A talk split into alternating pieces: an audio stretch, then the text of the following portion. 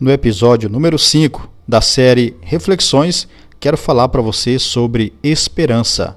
E o tema é Tempo de Esperança. É verdade que temos vivido tempos difíceis, mas hoje quero falar a você de esperança. Para Platão, esta era definida como a grande e bela esperança.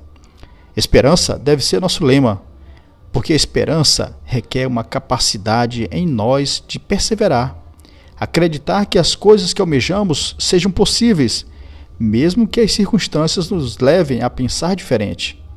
Precisamos, hoje, mais do que nunca, acreditar, confiar e pensar coisas boas.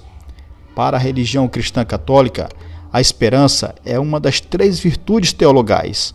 Ao lado da caridade e da fé, elas se tornam uma espécie de âncora daquilo que não vemos, mas cremos. É hora de olhar para o futuro e entender que o que passamos agora é algo contingencial, pois precisamos crer. Somos cristãos e na contramão da esperança vem o desespero, a desesperança. De fato, estas não combinam com a nossa essência. Por isso, acreditemos sempre.